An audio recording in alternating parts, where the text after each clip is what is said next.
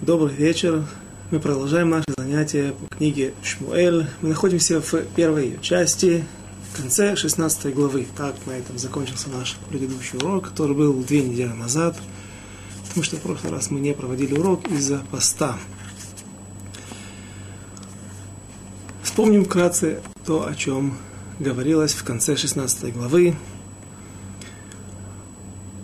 Мы остановились на последних стихах, когда царь Шауль теряет свой дух, свой руах койдеш, свой дух могущества, дух царства, и он переходит к Давиду. И, и написано о том, что слуги царя Шауля решили, что нужно найти человека, который умеет хорошо играть, и, возможно, это сможет принести успокоение душе царя Шауля, потому что на него спустился дух, злой дух, дурной дух от Всевышнего. Написано, что это был Руах Элуким, дух Всевышнего. И тут нужно заметить, что царь Шауль оставался здоровым человеком, человек, который ведет свои войска, ведет народ на войну, человек которого потом наши мудрецы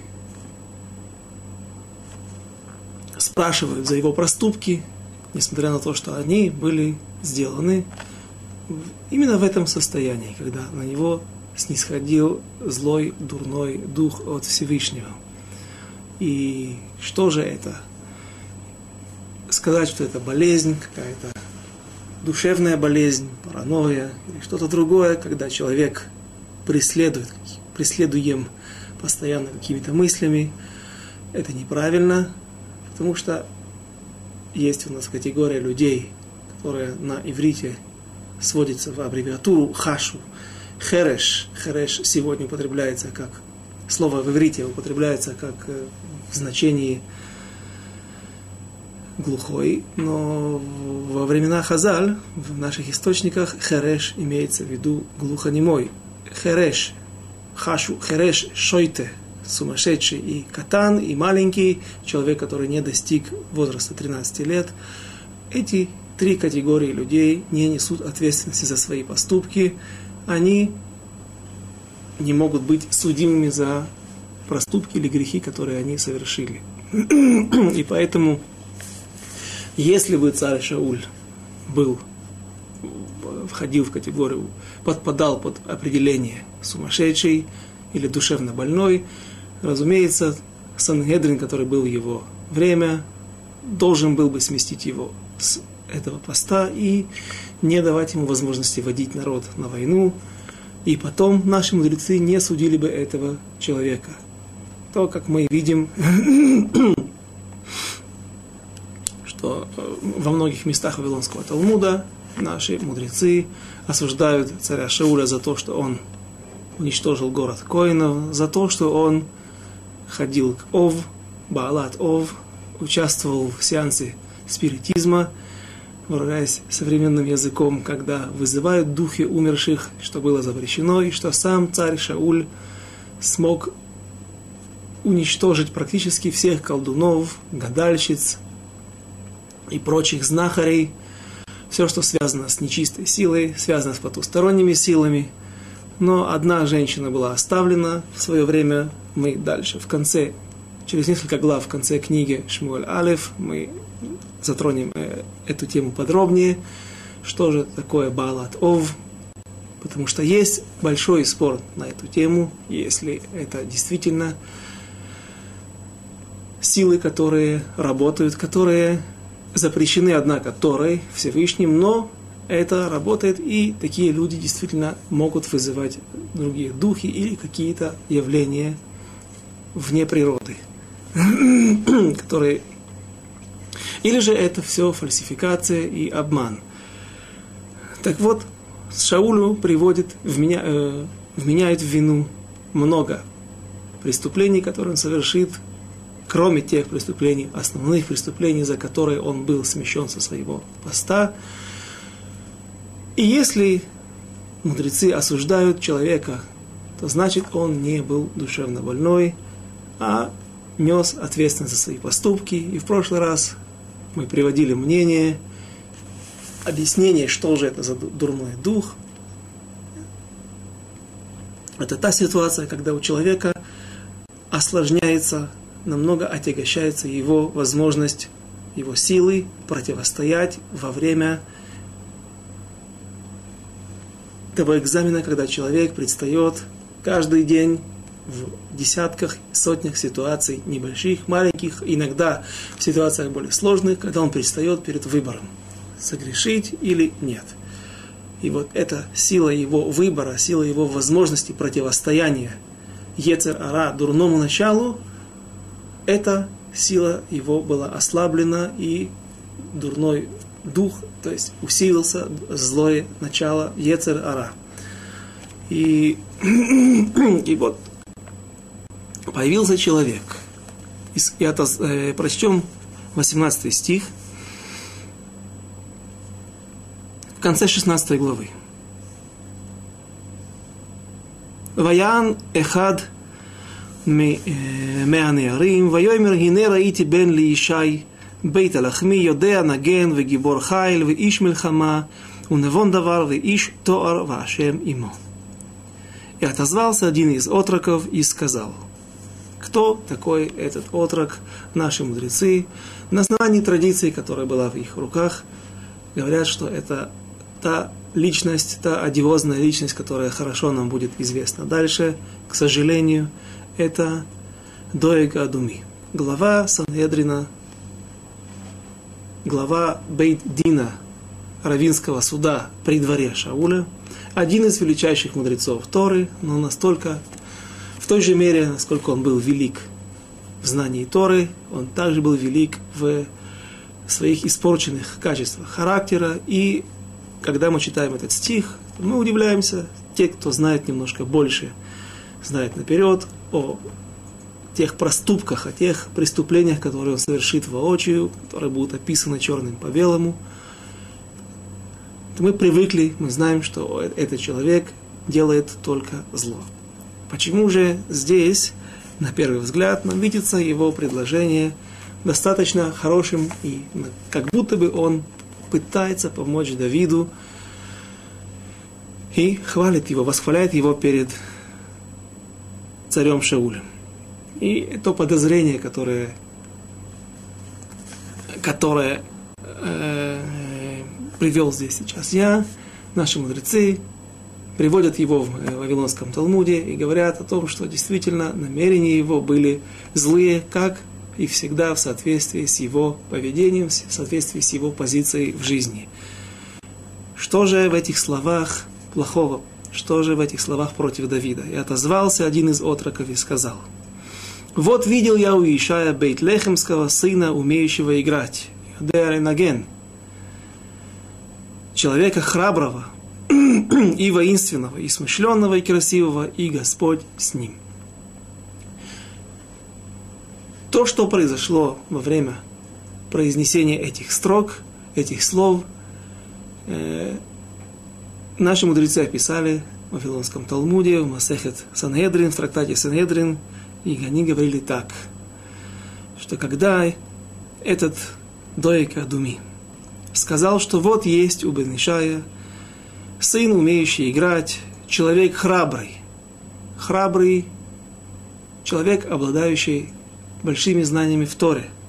На это говорят наши мудрецы, такая у них традиция – Ответил царь Шауль, Бни Йонатан Гамкин, и мой сын Йонатан тоже, и воинственный, умеющий воевать. Здесь можно понять попросту храбрый и воинственный, хороший солдат, хороший воин, но мы знаем, что царь Давид пока что еще не воевал и не выходил на, на, на поле боя. Он, правда, уже отличался тем, что он убивал и медведя, и льва, что, возможно, в некоторых ситуациях даже сложнее, чем убить солдата на поле боя. Но, в общем-то, царь Давид пока что еще не является воином и никогда не появляется на полях битвы, потому что от каждой семьи, по-видимому, давался какой-то процент, от, посылался. Если, это, если была война не обязательная, и мобилизация была не обязательная, а только частичная. Из каждой семьи шли старшие или какой-то процент. Мы это вскоре увидим уже сегодня, без Раташем. И царь Давид, не, Давид еще пока что не ходил на войну. Поэтому, возможно, это подтолкнуло наших мудрецов для того, чтобы лидрош трактовать это слово воинствующего, воинственного человека, который умеет воевать в войнах Торы. Человек, который обладает большими знаниями. И смышленного, Навон. Навон – человек, который, бина – это как человек, который умеет, умеет, умеет видеть на основании той информации, которая у него есть, он может сделать, прийти к каким-то выводам, прийти к каким-то умозаключениям, увидеть то, что не написано. На основании чего-то увидеть больше, используя это, расширить свою, э, расширить ту информацию, что он знает. Гибор Ишмельхама человек представительный, трактуют мудрецы, знает установить закон. Разумный из одной детали умеет видеть другие, и Всевышний с ним. Так вот, на каждый, на каждый из Торов, на каждый из титулов, который давал ему, Давиду, Доега Адуми, царь Шауль отвечал, так описывается в этот диалог в Вавилонском Талмуде, царь Шауль э, отвечал, Гам Йонатан Бни. И также сын мой Йонатан обладает такими качествами, такими свойствами. И когда в конце Доега Думи сказал в Иш, Беколь Давар Иш, э, в Ашем Имо, и Господь с ним, тут царь Шауль замолчал. Что значит Господь с ним? Отвечают наши, объясняют наши мудрецы в Вавилонском Талмуде – Аллаха, закон везде по Давиду. Мы знаем, что в нашей истории всегда были споры, как установить закон.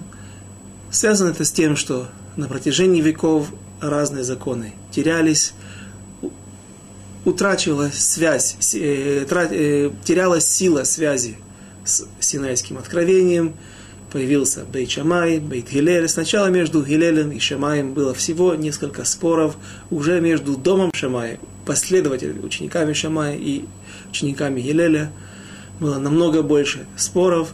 И так со временем, чем дальше мы от Синайского откровения, тем больше проблем у нас появляется. И вот наши мудрецы спорят на основании традиций, которая у них была, на основании логических, логичных заключ, умозаключений, путем пильпуля, попыткой э, на основании различной информации, которая есть в наших руках, прийти к правильному выводу. И есть различные способы, как по кому устанавливается Аллаха. Иногда бывают пары мудрецов, которые часто появляются в Вавилонском Талмуде, и они спорят друг с другом, и вот в одной ситуации Аллаха по этому человеку, в другой ситуации по Раву, например, Рав и Шмуэль. В одной ситуации Аллаха, закон устанавливается по Раву, в другой по Шмуэлю. И почему? Наши мудрецы объясняют, Вавилонский Талмуд объясняет, что один из них был судьей, другой из них был просто мудрец Торы, большой мудрец Торы, и больше, чем этот судья, возможно. И поэтому в, в обычных ситуациях, в одной ситуации Аллаха по нему, а в другой ситуации Аллаха по-другому, закон по-другому, потому что Шмуэль был судьей, и он хорошо знал, он, э, у него было много практики, как судить именно те дела, которые попадают в Равинский суд. Поэтому наши мудрецы э, разделяют между законами, в какой ситуации, когда по кому устанавливается закон. И здесь вот уже мы видим еще в эпоху пророков, эпоху, которая была намного раньше, до Вавилонского Талмуда, уже был такой Доек Адуми, который успел ознакомиться, по-видимому, с уровнем Давида, и еще к тому же он, наверное, знал, наверняка уже услышал о том, что Давид помазан на престол, и теперь он пытается поссорить Шауля с Давидом. Пока что Шауль заглатывает эту приманку, он принимает предложение Доига Адуми, а Доига Адуми выигрывает тот свой замысел воплощает в жизнь свой дурной замысел, который он хотел воплотить в жизнь, когда он хотел поссорить Давида и Шауля. Какая была причина? Плохие качества характера, ненависть к другому. Доека Думи был одним из величайших мудрецов. Ваяхмоль Хаам, и пожалел народ, когда царь Шауль оправдывается перед, в предыдущей главе, перед пророком Шмуэлем и говорит, что пожалел я и народ, говорят наши мудрецы, мы это уже упоминали, что народ был никто иной, как, опять же, Доека Адуми. По-моему, это впервые то место, где встречается упоминание, хотя бы вскользь, не вскользь, а через нашу традицию – о Доига Думи, и говорят мудрецы, что он был настолько важен в своих знаниях Торы, что был взвешен как против всего народа Израиля. Если бы он был поставлен на одну чашу, то практически весь народ со всеми мудрецами был бы на другой чаше, и они были бы равны. Поэтому Доига Думи называется Гаам, народ. И вот он успевает ознакомиться с Давидом и убедиться в том, что Давид обладает огромными знаниями в Торе и знаний больше, чем он. И он, на первый взгляд, признает сейчас и говорит, и везде, везде, в любом месте, то есть в любой Аллахе, в любом законе Торы, закон по Давиду. Давид, все, что он скажет, и так будет установлен закон. И при этом он э, намекает царю Шаулю на то, что есть человек, который обладает необычными качествами, необычными свойствами, которым не обладает ни он, ни Доега Думи, ни, ни ни, ни, ни, ни царь Шауль, и даже сын Йонатан, первенец, старший сын царя Шауля, который должен унаследовать, так, по крайней мере, надеется Шауль. И мы видели, что не только Шауль надеялся, что та страшная экзера, тот приговор, который вынес Всевышний после преступления царя Шауля над, э, против, э, во время исполнения заповеди, или ее не, не полно, полного исполнения заповеди уничтожения Амалека, что не только Шауль надеется о, о том, что этот вердикт будет отменен, а также и пророк Шмуэль думает об этом еще, когда он приходит помазать на престол – нового царя, и он видит Элиава, старшего брата царя Давида, Давида еще, он говорит, обращается точнее к нему, Всевышний, Альтабет эль мареу эль гва кова комато. Не смотри на его внешний вид, на его статный вид, на его высокий рост и крепкое телосложение. Киме астив, ибо я пренебрег им, ибо я отверг его, кого, за что или Ав еще ничего пока что не совершил, никаких преступлений. Поэтому, говорят мудрецы, Мястив, я отвергнул Шауля. До каких пор ты будешь смотреть на те качества, которые есть у Шауля, и, так объясняет Абарабанель, по-видимому, в сердце или в, э, в душе царя Шау, э, пророка Шмуэля промелькнули мысли, если есть новый царь, или Ав, если это тот человек, которому предназначено быть новым царем, и он обладает теми же параметрами, теми же качествами, по крайней мере, на, на, на первый взгляд, как и Шауль, зачем, может быть, оставить Шауля, отвечает ему Всевышний, кимя Стив, я отверг его. До каких пор ты будешь упорствовать? Знай, что мой приговор отменен не будет. И пророк Шмуэль об этом уже знает. Шауль же, возможно, еще надеется на то, что, может быть, Йонатан сможет унаследовать его престол, стать его преемником, и Доика Адуми жестоким поступком душит последние надежды в самом начале их э, развития надежды Шауля и говорит «Вашим ему» в каждом месте, в любой Аллахе, Всевышний с ним, с Давидом, то, чего у Йонатана нету. И Шауль понимает, что так, по крайней мере, трактуют наши мудрецы, это не написано открытым текстом, понимает, что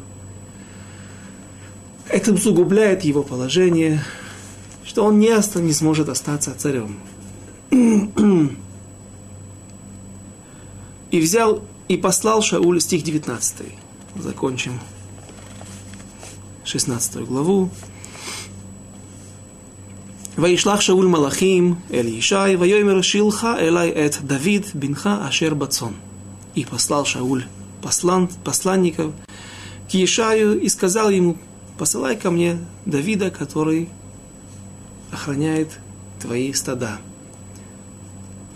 Вайках, стих следующий, 20. Вайках Ишай Хамор, Лехем, Венод Яин, Угди Изим Эхад, Ваишлах Бия Давид, Бно Эль Шауль. И взял Ишай Хамор и навьючил его, положил на него хлеба и мех вина, и молодого козленка, и послал Давиду, и, э, и, и вложил это в руки Давида, своего сына, и послал к Шаулю. Царь Шауль просит, чтобы ему послали только сына, Давида. Почему Ишай, отец, посылает подарки? Говорит Альших Акадош. Когда постучались в дверь и пришли представители органов царя Шауля, первая мысль, которая была в голове у Ишая, безусловно, что вот, Боже, ой, вей, как говорят евреи, весь мир, что же, что же теперь будет? Наверняка царь Шауль услышал о том, что произошло в Бейтлехеме, о том, что мой сын был помазан на престол, и, разумеется, он не может рассудить и принять это иначе, как суд, как э, бунт против царя, и поэтому он пытается, если его э, опасения будут оправданы, он пытается как-то уладить, как-то умиротворить царя Шауля, посылая подарки. И подобную ситуацию мы хорошо помним из книги Берешит, когда Йосеф находится в Египте, и он пока что еще инкогнито, не открывается своим братьям и посылают, э, оставляет у себя Шимона и Беньямина, и тогда Яков говорит, Якова Вину говорит, что вот пойдите к этому человеку и принесите ему какие-то дароприношения, какие-то дары из земли Израиля, может быть, вы найдете милость в его глазах. Тоже также Альших Кадош объясняет и наши, наши два стиха, 19-20, которые мы прочитали сейчас. Стих 21. «Ваяво Давид эль Шауль, ваямод лефанав, ваехавейху меот, ваехилой насе хейлав». И, посл... и пришел Давид к Шаулю, и предстал перед ним, и полюбил его очень, и стал его носителем, носителем его килим, его снаряжения, его музыкальных инструментов, так объясняют некоторые мудрецы, потому что сказать, что он стал его оруженосцем, это э, вещь лишняя. Наверняка оруженосцы у царя Шауля были. Кроме того, опять же, вспомним то, что Давид пока что не был человек, который привык ходить на войну, не был военным, он пока что был светским человеком. Вещь, которую я, мне кажется, не упомянул в конце прошлого занятия, Ваегавейгу, кого полюбил. Написано так, и пришел Давид перед Шаулем, и предстал перед ним, и полюбил его. Кто попросту, каждый наверняка скажет, первая мысль, и Шауль полюбил Давида после того, как Давид появился перед ним, он предстает перед ним и находит милость в его глазах. Комментаторы же объясняют, и полюбил царь Давид, полюбил Шауля, и это любовь из Рахманута, Рахмонес, когда из жалости к человеку, когда два царя предстают один перед другим, и один пока что еще не знает, почему и к кому перешла та, перешел тот дух от Всевышнего, Руаха Койдыш, а другой, Давид, царь в потенциале, и он знает, что последние дни доживает Шауль на этом свете, и поэтому, когда он увидел, что произошло, что, в кого превратился тот царь, который был. Гаво Миколь Хам Мишикво Мала, выше всего народа на голову, не только в физическом плане, а также и в духовном, и поэтому он относится с жалостью к царю Шаулю и пытается своими мелодиями, своими, своими действиями хоть как-то сдобрить, усластить последние, улучшить, смягчить последние дни Шауля. Ваишлах Шауль Эль Ишай, стих 22, и послал Шауль к Ишаю, Леймор, сказав ему, «Я модна Давид Лефанай, Кимацахен Бейнай». А вот теперь видно следующий стих, что и послал Шауль к Ишаю, сказав, что вот он нашел милость в моих глазах, Давид, и пусть он останется передо мной. Если он полюбил его, Шауль полюбил Давида, то тогда получается, что следующий стих, этот стих, который мы сейчас прочитали, он лишний. Дважды повторяется то, тот факт, что Шауль полюбил Давида. Поэтому еще мы из следующего стиха, из 22 мы видим доказательство того объяснения, кто кого полюбил, а именно Давид Шауля. Не полюбил, а смело э, жа, э, смотрел на него с жалостью и пытался всячески ему помочь в его беде стих 23, «Вая бьет руах элаким эль Шауль». И когда бывал, бывало снисходил злой дух на Шауля, в лаках Давид это кинор, и брал Давид. Струнный инструмент, кинор это не скрипка, а сегодня часто на, на книжках Таилим основное произведение царя Давида рисует скрипку со смычком, э, ну, почти как у Страдивари, так это неправильно. Скрипка была Э, кинор – это струнный инструмент. Сколько струн, я не пытался выяснить, меньше восьми, потому что восьмая струна, так пишет царь Давид в своих Таилим, в Мизморим, Мизморы Таилим.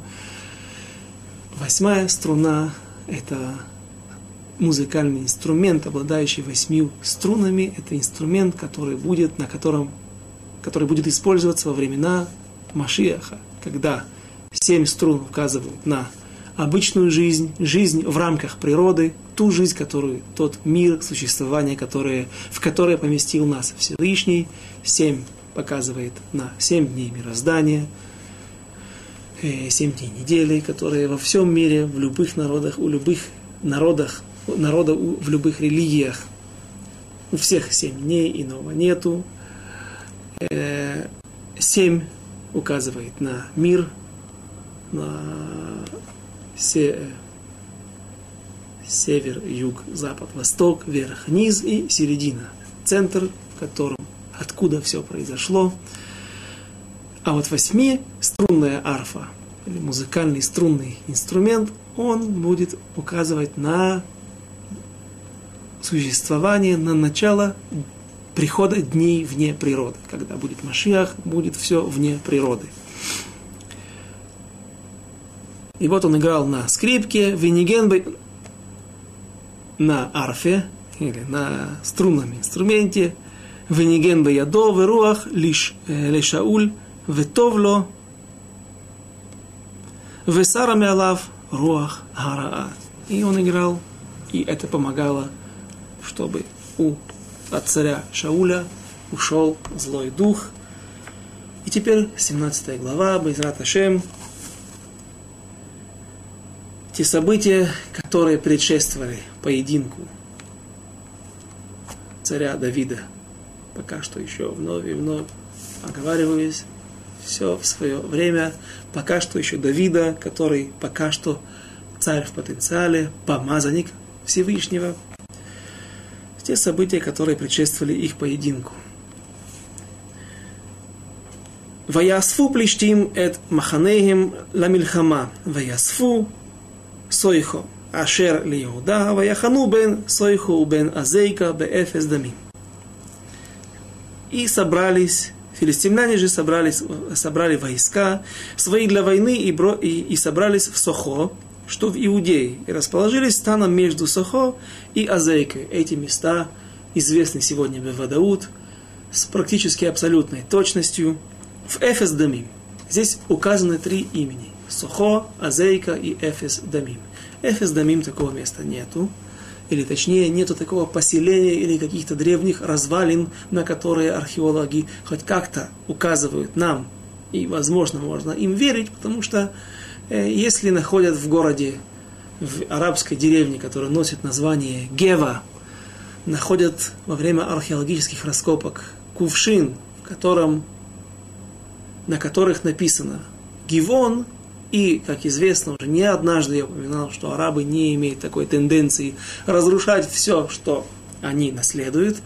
И они, немножко видоизменив название, арабив это слово, гивон, э, оставляют название гева, гива, джеба.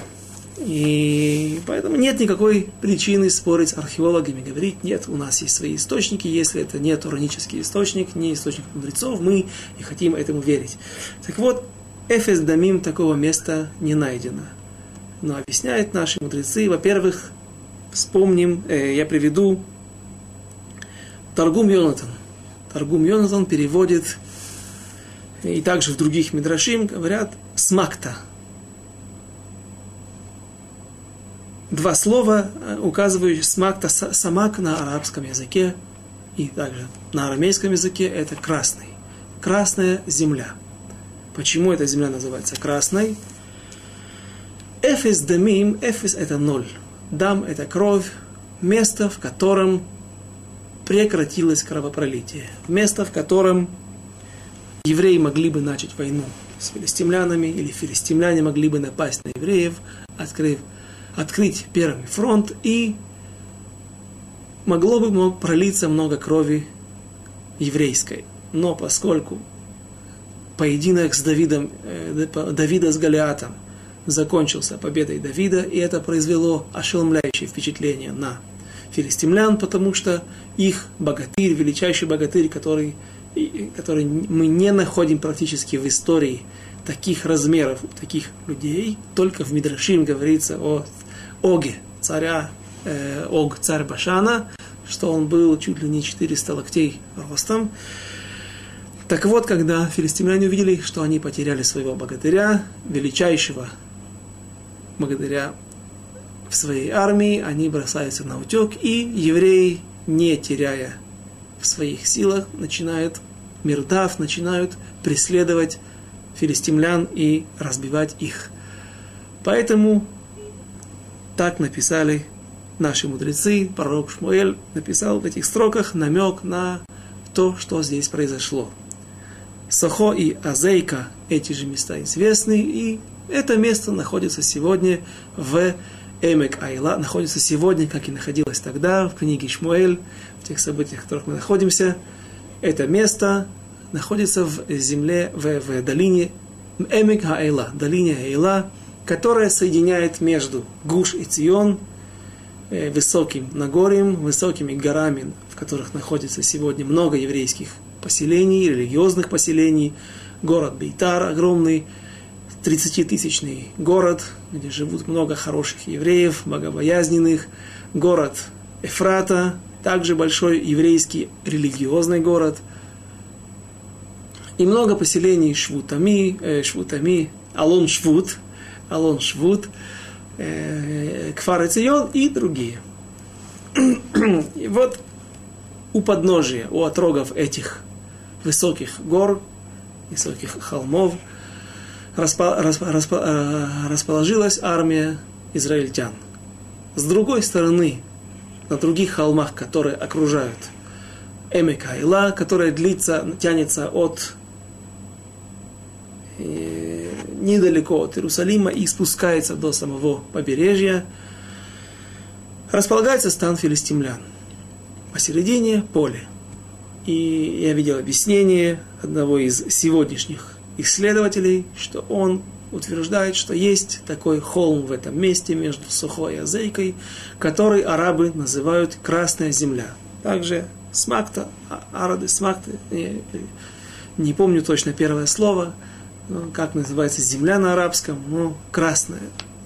Возможно, что это место э, называлось Эфес Дамим, имеется в виду не то место, где, то место, где прекратилось кровопролитие, или где было предотвращено кровопролитие, а просто место, где земля красная, много красной глины, цвета терракота.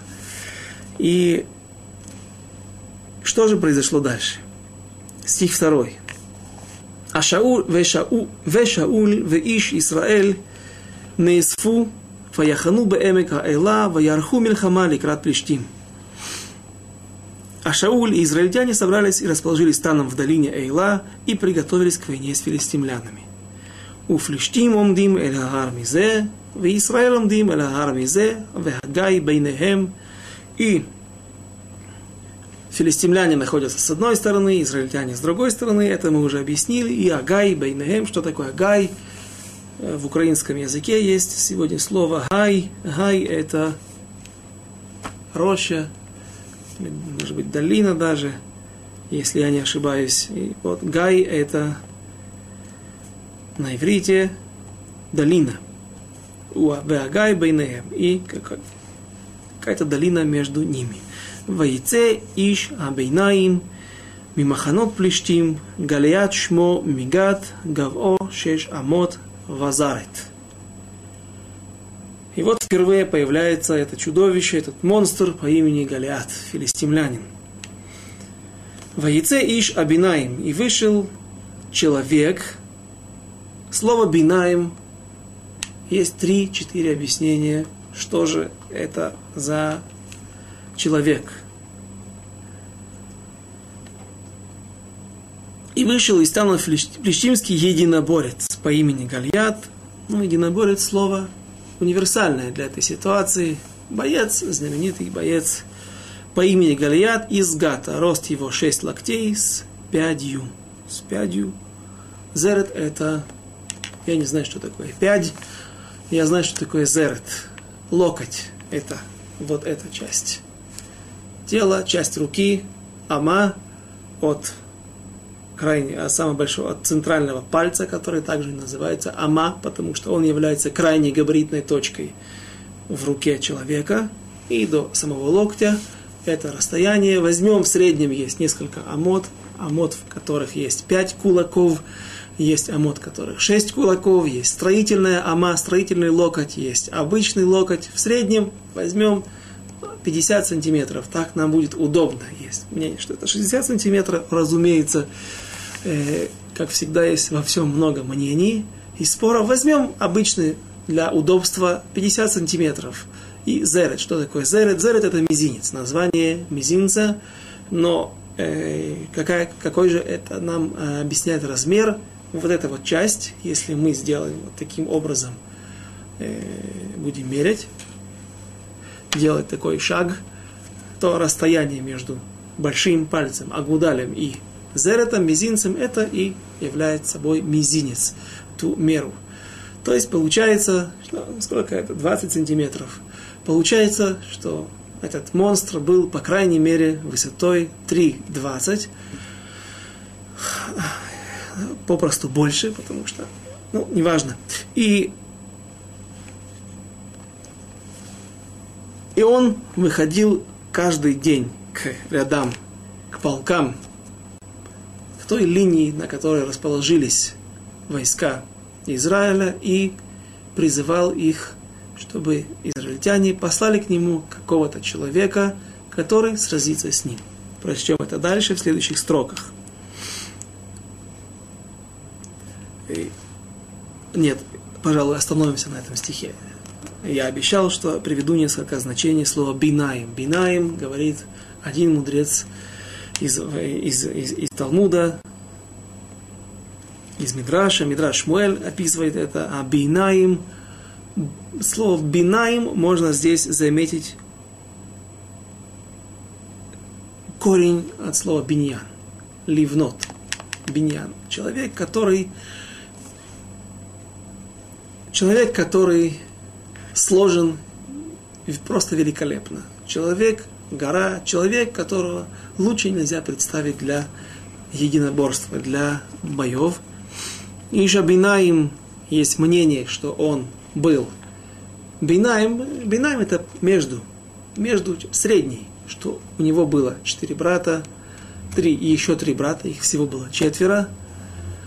И он был средним, не самым большим из всех братьев. Э, это упоминается в книге Шмуэль Бет в 25 главе.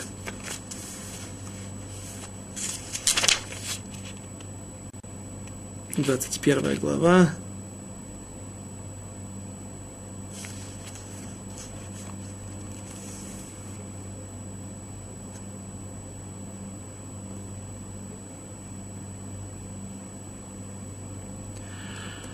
И выступил Давид, и рабы его, э, извините, э, Шмуэль Бет, вторая книга Шмуэля, 21 глава, 15 стих. «И была еще война у филистимлян с Израилем, и вступил Давид, рабы, выступил Давид, рабы его с ним, и сражались с филистимлянами, и утомился Давид, а вновь Ишби, который из потомков Рафы, из, у которого копье весом в 300 шекелей медных опоясан был новым мечом, и дума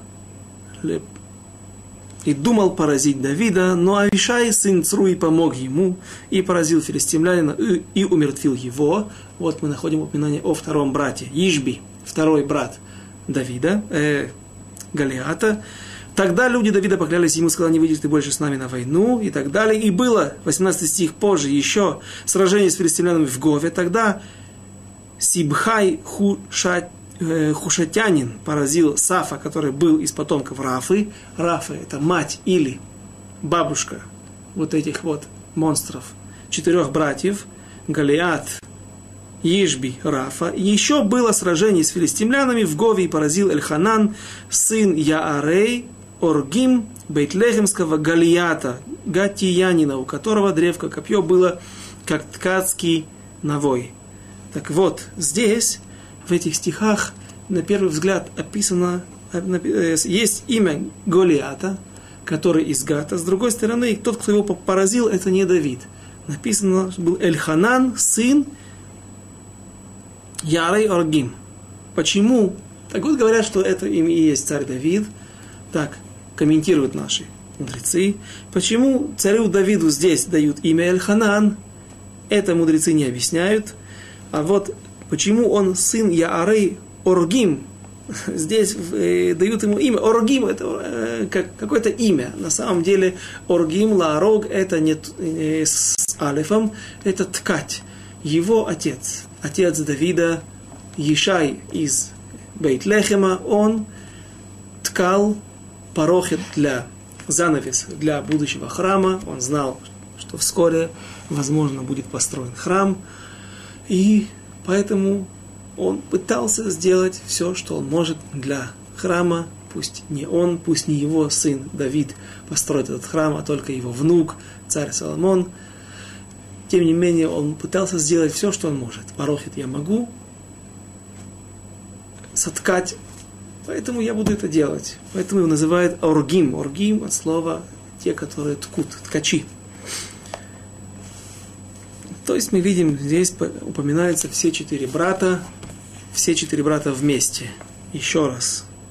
Нет, говорят мудрецы, что говорят мудрецы в Вавилонском Талмуде, не нужно лишний раз упоминать нечестивцев и говорить об их, об их э, хороших качествах или просто их восхвалять, какие они были богатыри, поэтому тот, кто хочет найти и вновь прочитать подробнее, вновь пусть обратится в Шмуль Бет, вторая книга Шмуля, 21 глава, конец, начиная с 15 стиха.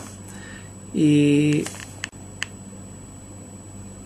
на основании чего наши мудрецы трактуют, что этот человек был не самым крупным из них, а только средним братом по своим размерам. Здесь есть слово – Э, в следующем стихе мы, прочита, стихе мы прочитаем. «Векованный хошет аль рошо» и медная, медный шлем на его голове, «Веширьон каскасим» и сбруя, не сбруя, а кольчуга на нем. והוא לבוש ומשקל השריון חמשת אלפים שקלים נחושת, ומצחת נחושת, извините, и его кольчуга пять тысяч шекелей, пять не стоимость в шекелях, а шекель в те времена это было вес какой-то единица веса, какой-то эталон. Э, мы остановимся на этом. Что же это за размер, какие же это э, о каком весе идет речь.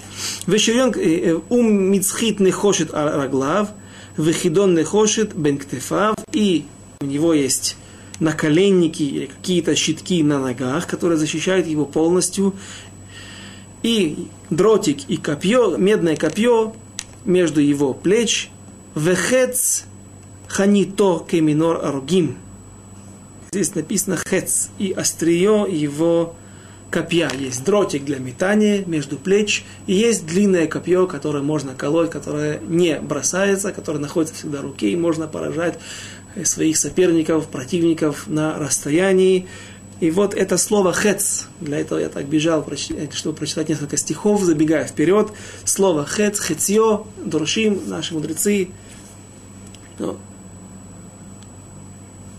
что он был хаци, был наполовину, то есть он был не самым большим, а был посередине среди своих братцев. Один из них вообще обладал 24 пальцами на каждой руке и на каждой ноге, у него было по 6 пальцев. Вот таких монстров родила Рафа. Кто же она? Тоже в ближайшее время, сегодня или на следующем уроке, Раташем подробно будем разбирать. Это второе объяснение. Что же это за Иш Бейнаим, средний человек. Э, следующее объяснение. Иш Бейнаим. Слово это звучит, тот, кто знает иврит, немножко напоминает Бейн Меа, ле Бейн Меа, сын сотни, сын ста. Кто была мама или бабушка этого человека? Этого филистимлянина Голиата. Наша традиция говорит, что его мамой или бабушкой, по разным мнениям, была Орпа. Никто иной, как та сестра Гиса, Рут Моавитянки, которая, Рут Моавитянка, да, Моавия, приобщилась к народу Израиля, решила войти под крылья Шхины, под крылья Всевышнего и под крылья его святости и приобщиться к народу Израиля. Ее же сестра, которая была, у которой были такие намерения в начале, и она проронила несколько слез, и она поцеловала свою свекровь, и она сделала 40 шагов, 40 шагов она шла за свекровью в сторону земли Израиля, в сторону народа Израиля, в сторону святости, Торы, и после этого дурное начало побороло в ней ее намерение, и она решила вернуться к своему народу. И вот, когда она возвращалась обратно, так говорят наши мудрецы, так говорит наша традиция, э, она пришла, вступила, встретилась с группой, с отрядом в количестве ста солдат филистимлян и вступила с ними всеми в связь так близка она была для того, чтобы от того, чтобы приблизиться к святости, и когда она поворачивает и в, решает выбрать другой путь, говорят наши мудрецы, если человек хочет идти к святости, идти в хорошем направлении, делать хорошие дела, то ему помогают с небес. Если же он решает выбрать другое направление, другой вектор – то ему не помогают идти к плохому, но ему не мешают. И вот это Орпа, это Рафа, как ее называют уже здесь, мать или бабушка Галиата и его братьев, она поворачивает, от чего ее назвали Орпа, потому что она, Орев это затылок, она показывает затылок святости, показывает затылок своей свекрови и отворачивается от Всевышнего и уходит, выбирает другой путь, выбирает путь тумы, путь нечистоты и те силы, которые, те силы, которые боролись в ней, те силы, те хорошие силы, которые толкали ее плакать и идти 40 шагов за своей свекровью, они остаются невостребованными. И они начинают прорываться в другую сторону и подталкивают ее к страшнейшему преступлению, к полнейшему эфкеру, полнейшему распутству и безнравственности, когда она вступает в связь, так говорят мудрецы, с сотней филистимлян и собакой. И вот от нее и от, э, от этой связи, от этой связи или от этой связи родилась, скажем, ее дочка, а от нее произошли потом четыре сына, потому что слишком большое, э, например, царь Давид не был сыном, прямым сыном Рут Мавитянки, а был правнуком. И поэтому очень сложно установить хронологический порядок, как же так получилось, что сын Орпы, молодой, стоит здесь спустя э, несколько поколений. Поэтому объясняют, что эта бабушка, возможно, была, но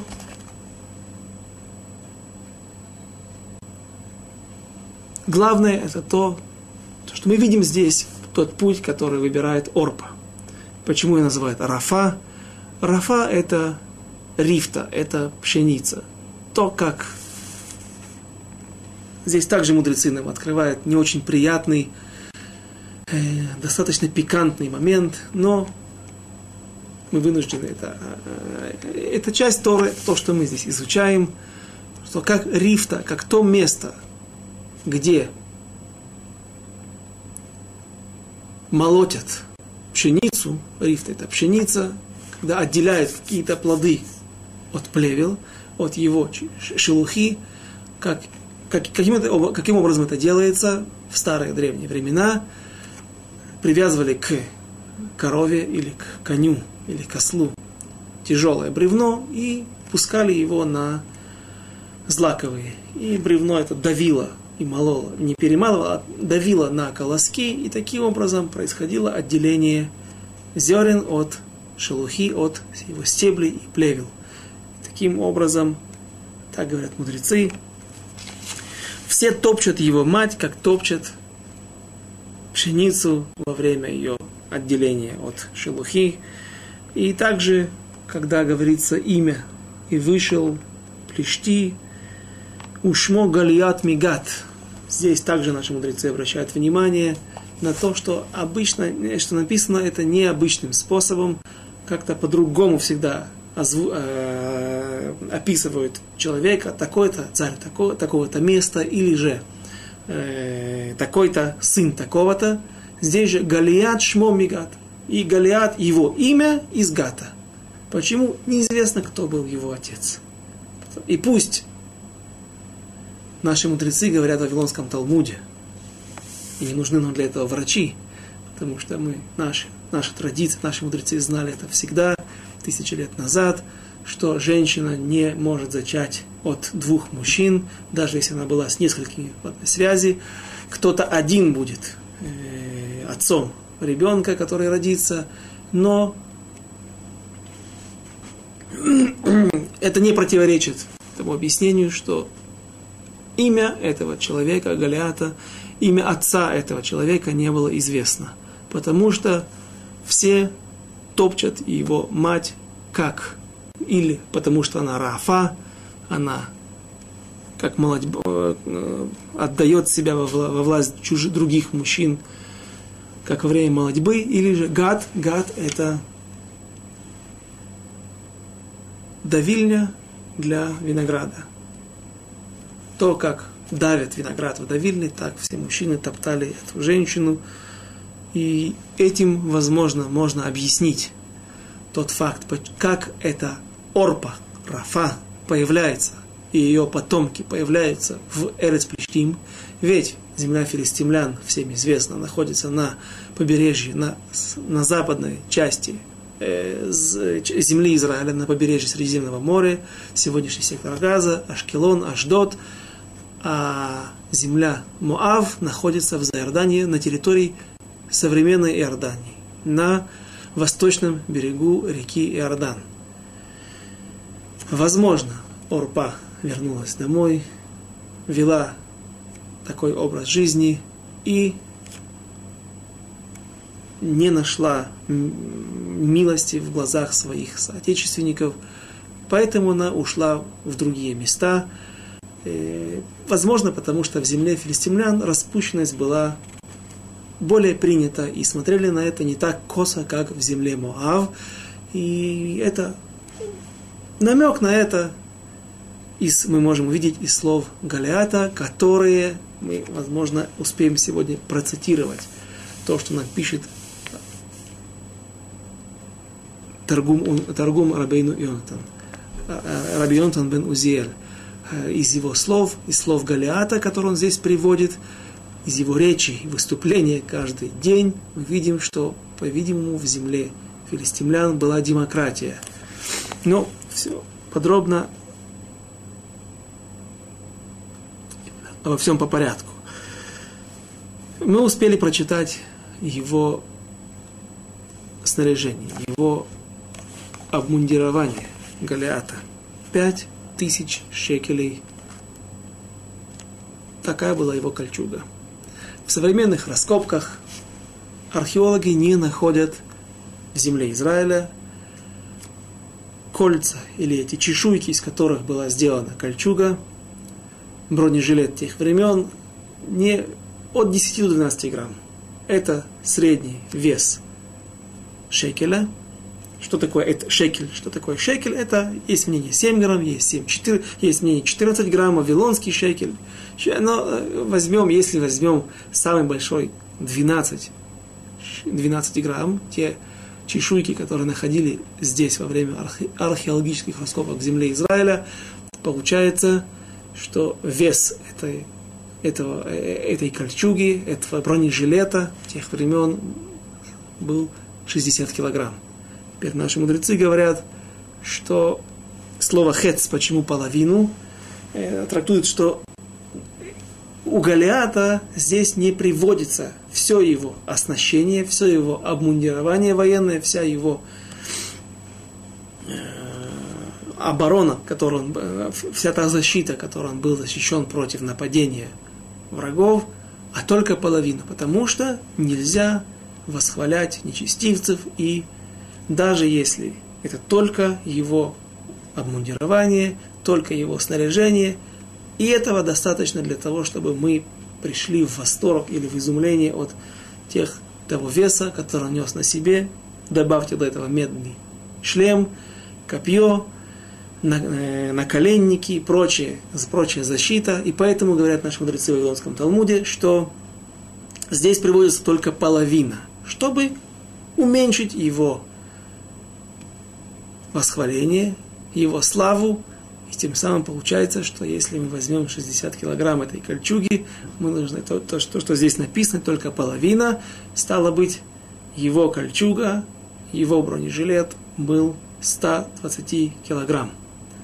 Вот такой человек, который э, сегодня в армии израильской есть металлокерамические бронежилеты, которые весят 25 килограмм. 120 килограмм нес на себе этот человек, получеловек, полуживотное, иначе нельзя сказать. И вот с кем должен был сразиться Давид. И там же объясняют мудрецы, так а зачем же перевели половину? Ну так не упоминай вообще ни, ни, ни, ни, ни сколько веса этого человека. Говорят для того, чтобы все-таки показать, какая, э, восхвалить немножко Давида. Какого человека он смог поразить, и Безрат Ашем, наверное, э, об этом в следующий раз. И теперь мы подходим, мы остановимся на восьмом стихе. И Безрат Ашем, с Божьей помощью, на следующем занятии мы